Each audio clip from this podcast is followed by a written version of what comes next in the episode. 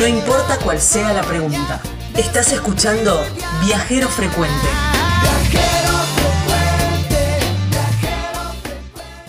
¿Y para dónde nos vamos? Eh, nos vamos a la atmósfera pasando por la estratosfera. ¿Cómo era? ¿Cómo era el dicho? Y desde allí, en dos horas, poder cual- estar en Japón. En cualquier parte del mundo. cualquier parte Era del algo así, más o menos. Bueno, fue noticia hace, un, hace unos pocos días que, bueno, ya los viajes eh, turísticos al Sí. espacio son como una realidad. Sí. Un poco onerosos para, no son para todas las billeteras, pero bueno, con el tiempo, cuando empezaron los viajes turísticos, tampoco allá por el 1800, tampoco eran para todo el mundo y ahora todos viajamos. Exacto. ¿Quién te dice que a lo mejor en un tiempo Sea me más doy una accesible. vuelta a la luna? ¿Qué hacemos este domingo? Eh, vamos a dar una vuelta a la luna y nos volvemos. Eh, eh, eh, en esto, Elon Musk, Jeff Bezos tienen mucho que ver. Claro.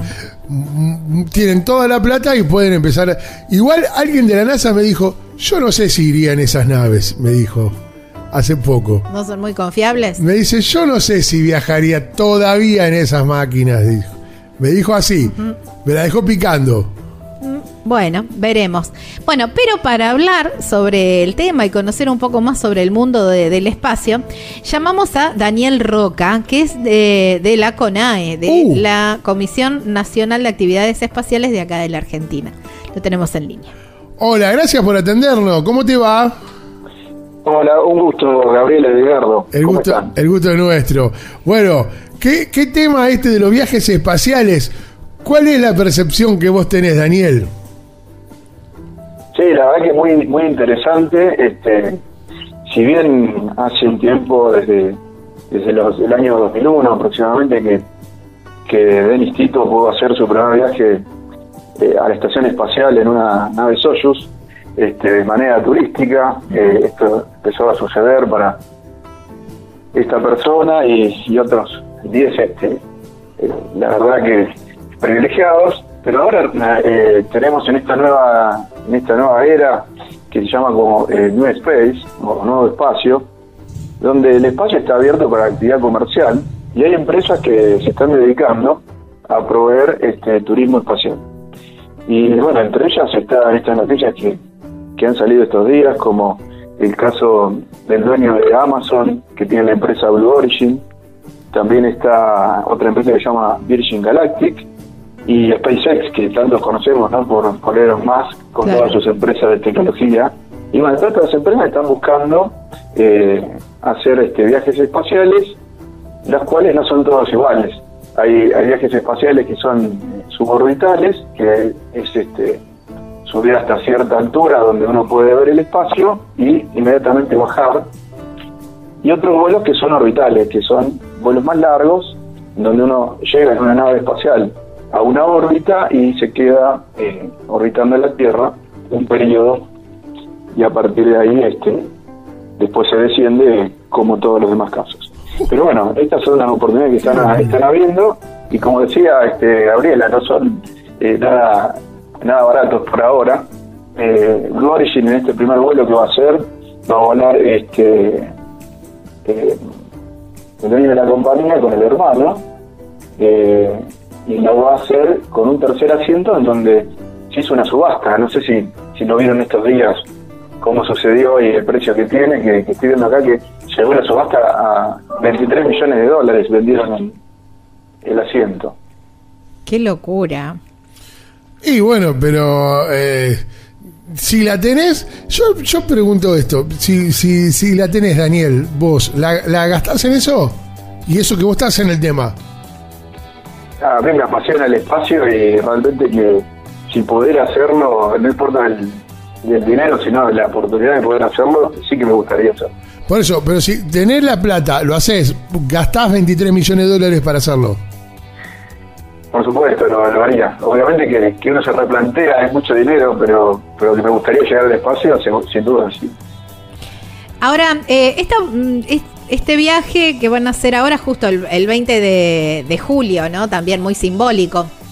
Sí, sí, es un día especial donde el hombre llegó a la luna y Claro.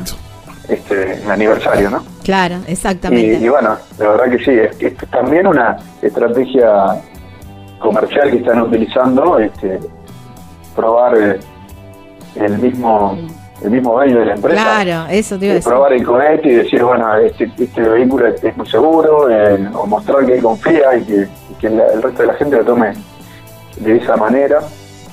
Y bueno, todo el boom que, que tiene la noticia que, que nos han dado. Tal cual, tal cual. Ahora, 10 minutos, vos decís los vuelos suborbitales. ¿Y mm, es, eso es antes o después de la estación espacial, ponele? Bueno, ahí eh, explicamos un poquito más.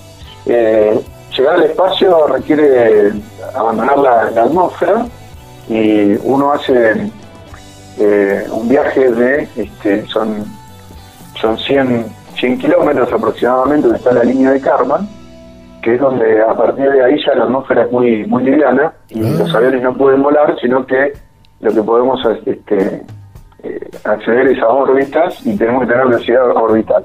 Entonces, los vuelos suborbitales, estos que están promoviendo ahora Blue Origin, se hace un, un viaje, como bien acabas de citar, todo el viaje son alrededor de 10 minutos eh, y se está en una situación de, de microgravedad, se llama, donde tenemos una percepción de la gravedad muy leve, que es esa sensación de estar flotando, Ajá. y que sucede por alrededor de unos unos este seis minutos en total.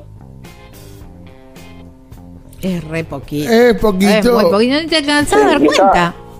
Claro, y bueno, respondiendo de la altura, con respecto a eh, la altura máxima que se puede llegar a volar un avión, son 30 kilómetros, que son vuelos especiales de la NASA, y nuestros aviones comerciales vuelan alrededor de los 15 kilómetros, pero la Estación Espacial Internacional está alrededor de 400 kilómetros de, de altura orbital, así que está mucho más lejos. Ah, está altísimo, claro. Sí, sí, sí. Eh, vos Bueno, Sí, Sigue.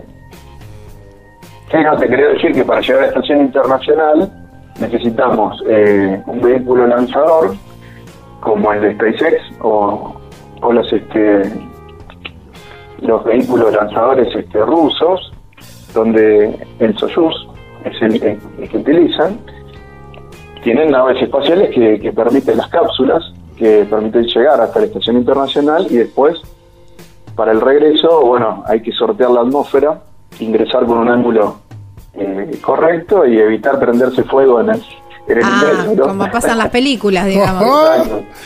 Sí, sí, sí. Y Y esto, bueno, así que esto no, no, no corre ese riesgo, digamos. En este caso es un vuelo mucho más corto el de Blue Origin y que no tiene un esfuerzo tan grande para la nave espacial, tanto riesgo. Sin embargo, están subiendo a los 110 kilómetros de altura y después están descendiendo con una nave que ya no tiene eh, motores, sino que lo que despliega son este, paracaídas y termina este, cayendo muy muy este, muy despacito sobre la Tierra. Y bueno, ese último aterrizaje sí tiene una propulsión muy este muy leve que hace que, que uno cuando cuando llega a la Tierra sea un, un impacto suave, ¿no? Claro. Como fue ponerle así, haciendo las diferencias, como fue el alunizaje, una cosa así. Claro, este, pero eh, en el caso de la Luna este, no tenemos tanta atmósfera como no tiene una atmósfera Ah, como la de la. Tierra, así que el descenso en la Luna es usando sí retropropulsores muy muy fuertes. Eh, y en el caso de a- acá en la, en la Tierra esta nave simplemente enciende unos segundos antes de impactar unos propulsores para detener la velocidad y hacer que sea un Claro. impacto suave. Claro. Ah, Ahí está. Pero sí, se- tiene una similitud en ese sentido de que cuando desciende, enciende los motores para poder frenar eh, del todo. Claro. Qué locura, Está ¿eh? bien. Qué locura. Bueno, es, es interesante para prueba y para. Vos decís que es, es seguro esto entonces. Todas las naves espaciales tienen un montón de, de pruebas y un montón de, de, de tecnologías que han sido este, desarrolladas mediante métodos muy muy conocidos y muy muy seguros de la, actuales. Sin embargo, eh, el caso de- del vehículo de Blue Origin eh, es un desarrollo nuevo, pero han demostrado con, con los vuelos que han hecho hasta ahora, que si no recuerdo mal son 11, eh, que el vehículo funciona correctamente, que es seguro, que su tecnología es, es una tecnología, digamos, confiable. Y bueno, y un poco lo que quieren terminar de demostrar es eso, que, que confían tanto que, que lo van a usar ellos mismos. Pero bueno, Claro. veremos cómo, cómo sucede, pero a- además tienen un sistema de seguridad, eso creo que ayuda mucho. Así uno se quiere comprar un vuelo como este y, y disfrutar, este ver el ver la tierra de arriba, también tiene un sistema de seguridad que este, lo que hace es elevar la cápsula a una altura tal que puede abrir los paracaídas y descender eh, sin Claro. problemas, repitiendo lo que antes describía. Ahora, Daniel, Entonces- yo por 23 millones quiero que haya wifi y sacarme una selfie en el espacio. Lo mínimo que pido. Sí, sí, lleva, llevan cámaras y se deben ocupar de todo esto. todo. La, la selfie con la tierra de fondo es impagable. Es que se ve la tierra así, re- ah, ¿se alcanza a ver eh, la tierra completa, así redondita como se ve en la Sí. foto? Sí, sí, ¿Sí? sí, por supuesto. Ah, está bien. Claro, es impagable esa selfie. Yo, Es hermoso, sí, tal cual. Yo creo que el que le apasiona el espacio, A, me apasiona también, digo, que poder ver toda la tierra en su, Sí. en su dimensión eh, es un espectáculo magnífico. tendrían que, que pagarle al, o tendrían que llevar a un terraplanista, ¿no? Claro. y bueno, yo, la verdad es que, que es ver para creer eso, exactamente. Eh, Daniel, yo tengo una duda que es, ¿qué pasa con todo? Porque eh, eso que, mm, digamos, esta cápsula se eleva con un, con un cohete o algo así que después, viste, que, que después eso se desecha. ¿Qué pasa con todos esos desechos que quedan ahí? Porque hace 50 años que están tirando desechos. ¿Eso se autodestruye? ¿Cómo es? Bueno, en el caso de, de las tecnologías nuevas que se están eh, implementando, son vehículos que son recuperables en la primera etapa.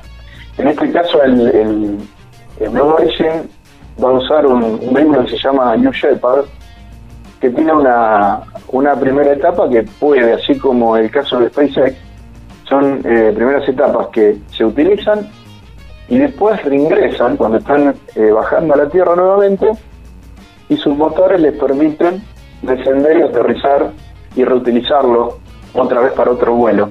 Eh, así que no en todos los casos se generan Ah, desechos de la primera etapa ¿no? del vehículo. Normalmente uno tiene, se utilizan vehículos que tienen dos o más etapas. Los más simples tienen dos. Entonces, la- este las etapas son eso que se ven que eh, cuando se ven en el despegue que se van desprendiendo. Claro, exactamente. Uno ve que tiene un motor o varios motores abajo que, que tiene un- una parte, una sección de- del lanzador. Esa es la primera etapa, que una vez que se utiliza, se desprende exactamente y se apaga y va, y va descendiendo a la Tierra.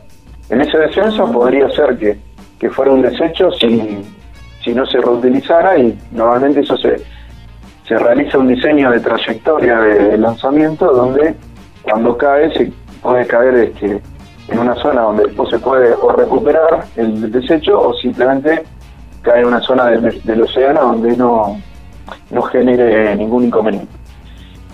Y la segunda etapa normalmente es la que queda en órbita, y es lo que vos estabas citando, y que normalmente lo que sucede con eso es que cuando empieza a descender queda en órbita y cuando empieza a descender se prende fuego en la atmósfera, se consume completamente como hemos visto y también se, se diseña para que caiga en un lugar seguro, o sea que caiga en el mar, en un lugar, si quedaran digamos desechos pequeños, caigan en una zona donde no sea peligroso para la vida humana ni para los animales o el sector digamos de- los bienes eh, la ecología eh, está estudiado para eso, pero bueno, eh, puede puede suceder como pasó hace poquito, si vieron en las noticias, el tema de, de este lanzador chino que Ah, el chino, sí. Tuvieron, digamos, un- una situación que no, no pudieron controlar y, y bueno, estuvo en, estuvo en vilo a, a toda la, la humanidad en ese momento, pero Sí. eh, se diseña todo esto con, con mucha responsabilidad y, y control para que los descensos sean controlados y, y ocurra esto que les estaba contando. No. Bueno, no hay que firmar nada, ¿no? Diciendo, eh, viste como cuando te subís a un juego, acá hay riesgo de vida o si te hacen firmar. Eh, sí hay riesgo de vida. Eh, la verdad que debe haber que firmar, seguramente no conozco el, el contrato, eh, pero seguramente hay que firmar el consentimiento. Y ¿Habrá Porque un límite sí. de edad, Daniel, para esto? Y, por ejemplo, en mi caso, que ya tengo tres infartos en mi haber, eh, ¿es imposible No para no personas que tengan eh, este tipo de enfermedades? Bueno, yo la verdad es que sé que piden un examen eh, que no es Claro. muy riguroso, pero que sí tiene, vamos, para dar algunas indicaciones así como más generales, sin, sin entrar ¿viste, tan en, en la medicina, eh, están pidiendo que las personas tengan capacidad de movilidad eh, importante, digamos, que puedan subir una torre, que es la, to- la torre para, para acceder a la nave, en 90 segundos, eh, tener este, agilidad física, eh, no, no tener una, una problemática con los espacios cerrados, o sea, no ser claustrofóbico. Claro. O sea que hay que tener cierto, cier- Sí, sí, ciertas sí. condiciones. No, igual por ahí si voy con los 30 millones, digo, Sí, estaba es un pensando en eso igual. también. Billetera mata, Problema. mata claro. ¿Qué sé yo? No sé. Porque ahora es no comercial. riesgoso para, para, para vos y para la tripulación. Claro. Claro. La tripulación en realidad es, este, esta nave, la de Blue Origin, es autónoma, no lleva un piloto. Mm. Eh, así que son este, los seis pasajeros el máximo que puede llevar este, que viajan con la nave autónoma. ¿Dónde está el piloto? No, me muero. ¿Y si falla la computadora? Y bueno, Nadie sabe nada. Bueno. y- Eh, no hace... eh, Si se corta el no se wifi. hacen- No se hacen estos vuelos sin probarlos antes, así que todo esto que han hecho eh, previamente, el desarrollo de la tecnología y todas las pruebas, son para tener confiabilidad en el sistema y estar mayormente seguro de que esto funciona correctamente, así como Claro, se ha hecho con todas las tecnologías, ¿no? Con, Sí, sí, con sí. los aviones, con los trenes, con- uno lo desarrolla y después cuando está para usar, este, ya se, se entiende que, que puede ser una fatalidad que pueda ocurrir, pero no, no es algo normal que haya una falla. bueno, me encantó. Dimos una vuelta por el espacio, Ahí como está. decía Gustavo Cerati. Eh, Dani, muchas gracias. Bueno, un gusto, Edgardo y Gabriela. Un abrazo gigante, Abrazo viejo. enorme. Hasta luego. Un abrazo, hasta luego. Bueno, ¿con quién hablábamos, Gabriela? Hablábamos con Daniel Roca, que es de la CONAE, que es la Comisión Nacional de Actividades Espaciales Aeroespacial. de Argentina, ¿no? Pa. Usted, si tiene la plata, ¿va? Vos sabés que a mí me encantan las películas del espacio y todo eso siempre me engancho y las veo, pero viste que siempre les pasa algo, no sé, y sin piloto. Yo tanto en la... A mí me gusta la tecnología, pero tanto confiar en la máquina sin que nadie pueda decir, bueno, yo agarro el timón, mm, no sé, la verdad que me quedo recalculando. ¿Va o no va? No sé. Mm, no. No va. No. No. yo si la tengo creo que tampoco voy. Aunque me sobre, no voy. O sea, porque el problema dicen, bueno, eh, pero no tengo la plata. Bueno, pero si la tuviera, ¿qué No, hacen? sí, sí, ¿Qué hacen te los lo oyentes? regalan, te lo regala viajero frecuente. A ver qué hace, claro. Te lo, te regalamos, viajero frecuente, te lo regalamos. ¿Vas? A vos te lo pregunto, oyente. ¿Qué, qué decís? Para que salga de encuesta esta semana. Ahí está. ¿Vas o no vas? Porque yo, yo te digo la, plata, la verdad, si tengo la plata, no voy. Prefiero gastarla en otra cosa. Y eh, no, no importa. ¿Esa plata es para eso o si no, no es para nada? Ah, ¿vos decís que me lo regalan? Sí, sí. Viene Jeff Bezos, se encariña conmigo, Sí. me, me, te- me Quiero regala. probar que un La cuenta de infartado, Amazon un triple y me regala. Sí, eh, un triple infartado puede volar el espacio. Sí, no voy. ¿Por? No, me da un poco de quickie. Ah, El, el- el- el traslado. Imagínense que tengo quickie en un avión y cuanto más en un cohete. claro. Es una locura. Sí, a mí me da cosa el, el- el, que pueda fallar algo, digamos. Eso, que no tener la capacidad de, de, de resolverlo. Estás escuchando Viajero Frecuente. Encontranos en Facebook como Viajero Frecuente Radio, en Twitter arroba Viajero Radio, en Instagram Viajero Frecuente Radio. Vamos a viajar, si no es ahora, ¿cuándo?